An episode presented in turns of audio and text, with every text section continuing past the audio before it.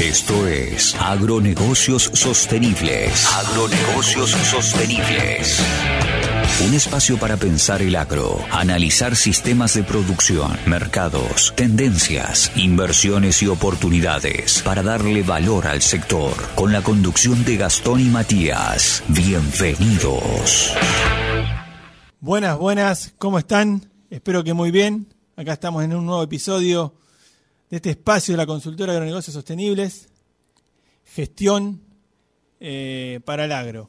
A ver, hoy nos toca un tema que podría acá le voy a pasar la posta a mi, a mi compañero. La idea de este capítulo va a estar centrado en la liquidez. Por ahí es muy probable que en algún momento del año nos sobre un capital y bueno, tenemos un montón de herramientas financieras que pueden ser utilizadas para sacarle mayor rentabilidad al trabajo de campo. Bueno, hola, ¿cómo están? Matías los saluda. Hoy, esto que Gastón me acaba de decir, me hace acordar a cuando me dijeron, le dijeron a Chiquito Romero, hoy te convertís en héroe. Vamos a ver qué, qué sale con todo esto. Pero esa, esa es la idea, es tratar de, a ver, la consultora trata de que puertas tranqueras afuera, darle una segunda opción al, al empresario del agro y apoyarse en el sistema financiero para aumentar la rentabilidad ya generada a campo. Además de, de- plantear el, aumento de rentabilidades y demás, como acá Gastón no- no- nos muestra, lo interesante es que muchas veces nos encontramos en un negocio con una liquidez en pesos, en un contexto donde la devaluación siempre parece estar a la vuelta de la esquina, donde nuestros insumos, nuestras ventas, nuestra inversión está dolarizada, más allá de que se realice en pesos, siempre va atado al valor del dólar. Entonces mantener, mantener nuestra liquidez al menos indexada al valor del dólar es el ABC de todo financista o financiero o gerente de finanzas o cualquier persona que se desarrolle en el área de finanzas y en el caso de los productores, el mismo productor, de cómo mantener el valor o la paridad lo mejor posible al- al círculo efectivo de, la producción. A ver, el productor habitualmente lo hace porque en definitiva muchas veces no vende la soja y la usa como reserva de valor. Pero bueno, existen otras alternativas que son las que las que vamos a poner en la mesa ahora, eh, que muchas veces terminan siendo beneficiosas respecto a la soja. Hoy tenemos una soja disponible a un muy buen precio, o que no, no lo digo en particular ahora, lo digo en el sentido de que puede estar un, número muy bueno y nos conviene hacernos de esa liquidez y transformar ese valor que teníamos antes atado a la soja a uno de este tipo de cuestiones financieras que, que son más compatibles al momento de con mayor liquidez también. Cuando encontramos con liquidez, el, el, el- el- incógnita más grande es, es conservar el valor del dólar. Entonces, la alternativa más grande que se nos presentan o las propuestas más interesantes, siempre hablando de que nosotros tenemos liquidez en pesos y que vamos a tratar de poner esos pesos a una tasa de interés que nos replique o al menos que nos mantenga el valor del dólar.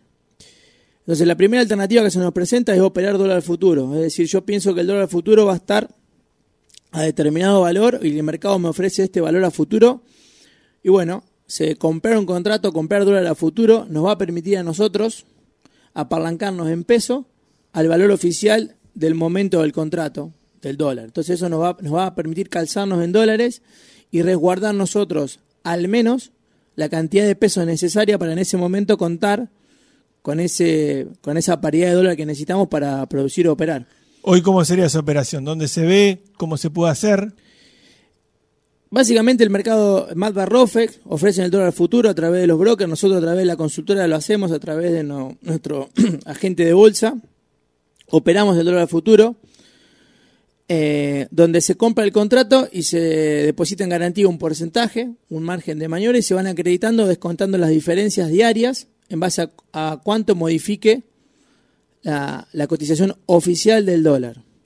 Eso es un punto importante. Hoy, para una referencia, estamos hablando de mayo, junio, un precio de 140. 140, 130, estaba entre 132 a 140 dólares. Pasa que en este- eh, justo en este contexto es muy particular, pero estamos hablando de esos valores. O sea, comprar un contrato y cerrar. Si nosotros tendríamos que hacer una operación en ese momento y pagar en pesos algo atado al dólar, es fundamental y mucho más seguro que poner un plazo fijo o un fondo que nos ofrece una tasa, porque si bien nos da una tasa de interés en pesos y nos permite tener liquidez, esa tasa no nos asegura la cobertura frente a una devaluación más abrupta del dólar. En cambio, el dólar futuro sí nos permite conservar esa diferencia o al menos estar a la paridad y no, no descalzarnos en lo que es la operatoria agrícola. Lo que hablamos siempre, darle un poquito de previsibilidad a nuestro negocio. Otra alternativa que se nos presenta, que es algo interesante, es el dólar MEP, que en realidad el dólar MEP es como muy similar a lo que decía Gastón hoy, de que el productor puede conservar soja para reservar el valor. El dólar MEP es comprar dólar, dólar a dólar blue o a dólar paralelo, no al dólar oficial. En pesos un dólar un poco más caro, está más devaluado, o sea, está más caro. Es un dólar totalmente legal, para que tengan tranquilidad, se, se hace a través de una operatoria de bonos. Y que tampoco hay limitante. Y la diferencia en este caso, hay una limitante de 50.000 bonos mensuales, que nos, nos da un límite, pero para lo que es la liquidez y la reserva de caja de un productor está perfecto, es un, es un volumen muy interesante.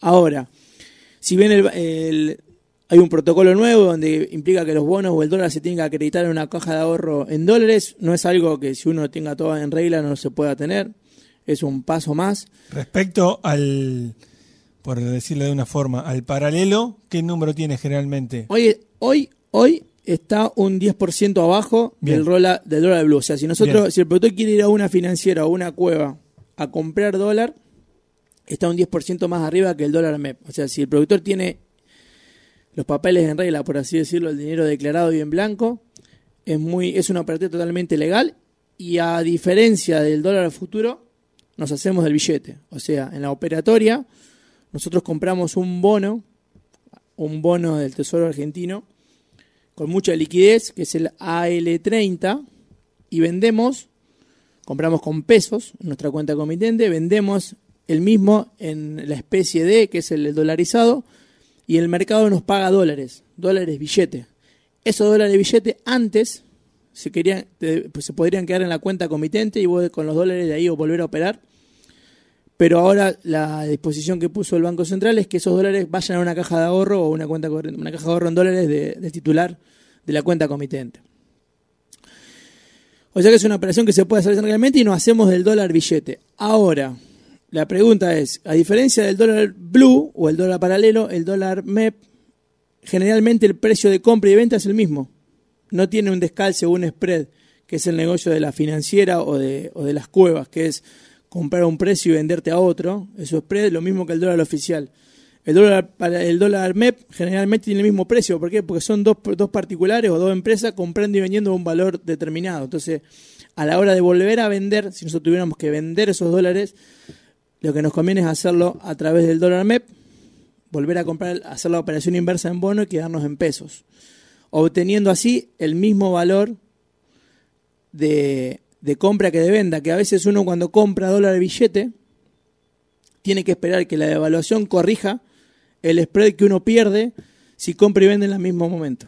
Que es lo que hablábamos, ese 10% que está ahí. Es un 10%, el spread que hay entre, si el dólar blue, un ejemplo, para la compra está a 180 y a la venta está a 190, si nosotros compramos dólar a 190, tenemos que esperar que ese precio se corrija a 190 y 200 o más de 190 y 200 y moneda para nosotros que nos convenga vendernos y no tener tasa. Cobraríamos la misma tasa en mismo peso. Si nosotros esperamos tres meses y nos hacemos de lo mismo peso que pusimos, frente a la inflación que hay estamos perdiendo tasa, estamos con una tasa negativa.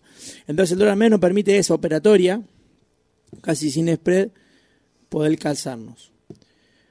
Otras cuestiones que hay, ya hablando del dólar oficial, ni dólar paralelo y demás, es tomar con la liquidez dólar, eh, bono, perdón, eh, bonos, dólar linked, o sea, bonos en pesos, cotizados en pesos, atados a la variación del dólar oficial, con vencimientos cortos, de a dos, tres meses, cuatro, a lo sumo seis meses, diez meses, nosotros compraríamos un bono por debajo del valor del dólar oficial, obviamente, porque hay una tasa de descuento, y nos haríamos al momento del vencimiento el equivalente a un dólar oficial en pesos. Es muy similar al dólar futuro, la única diferencia es que tenemos, además de la tasa que podemos ganar, por, la perspectiva, un riesgo de default, es decir, que el, que el bono no se pague. Esperemos no se- que, esperemos que sea en esos riesgo casos el, el mismo mercado avisa y se sale antes, pero el dólar es un riesgo de default que, que está latente.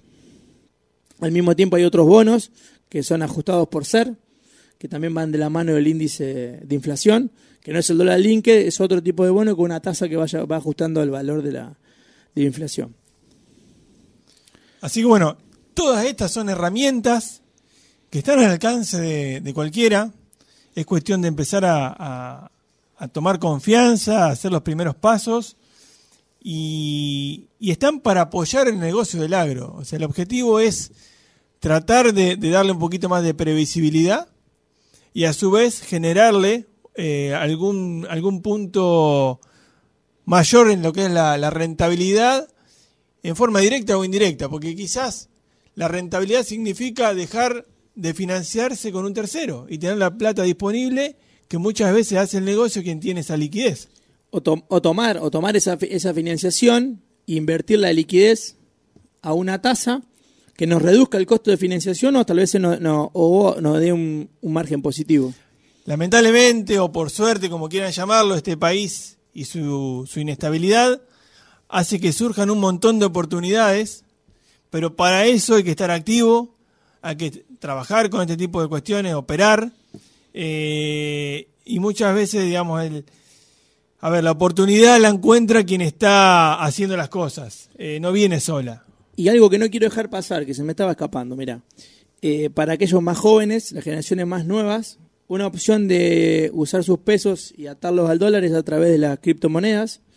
Las criptomonedas hay monedas estables que van uno a uno al dólar, entonces y se pueden comprar en pesos y después se pueden vender en pesos, pero siempre mantienen la cotización del dólar eh, blue, del dólar, del dólar paralelo, pero nos resguardan en pesos de una posible devaluación. Entonces tal vez por ahí sin banco, sin nada, a través de una cuenta comitente en un exchange, Eso es bien simple. Eso bien pero simple. por ahí por volúmenes un poco No, menor por por una volumen, más, de... por volumen es más bajo, pero no, no quita que no sea una Tal cual. alternativa. Tal cual. Y la cual si nosotros tenemos, si nuestro Perfil. proveedor o cliente eh, opera en criptomonedas, hasta podemos realizar un pago ahí y evitarnos pasar por el banco de los pesos. Sí, incluso si, si sos más agresivo, podés apuntar dentro de las cripto un poquito más de, de rentabilidad. Pero bueno, desde la Así, consultora tenemos todo el abanico, operamos con a través de la cripto, operamos a través del mercado. Nuestros servicios van, como dice Gastón, desde la tranquera para afuera para potenciar el negocio. Y obviamente también va para las tranqueras para adentro, pero como siempre decimos, el productor ya sabe producir. Lo interesante es que nosotros le cambiemos esa mentalidad de productor a empresario. Así que bueno, gente, eh, lo esperamos en el próximo episodio. Esperemos que algo de esto le haya, le haya sumado a su, a su negocio y esperamos sus contactos para, para retomar. Les recuerdo el mail, hola agronegocios, arroba gmail, en Instagram, en TikTok y en YouTube. Esperamos sus comentarios. Muchas gracias. Hasta luego. Esto fue Agronegocios Sostenibles. Sumate a este espacio a través de nuestras redes. Nos vemos en una próxima emisión.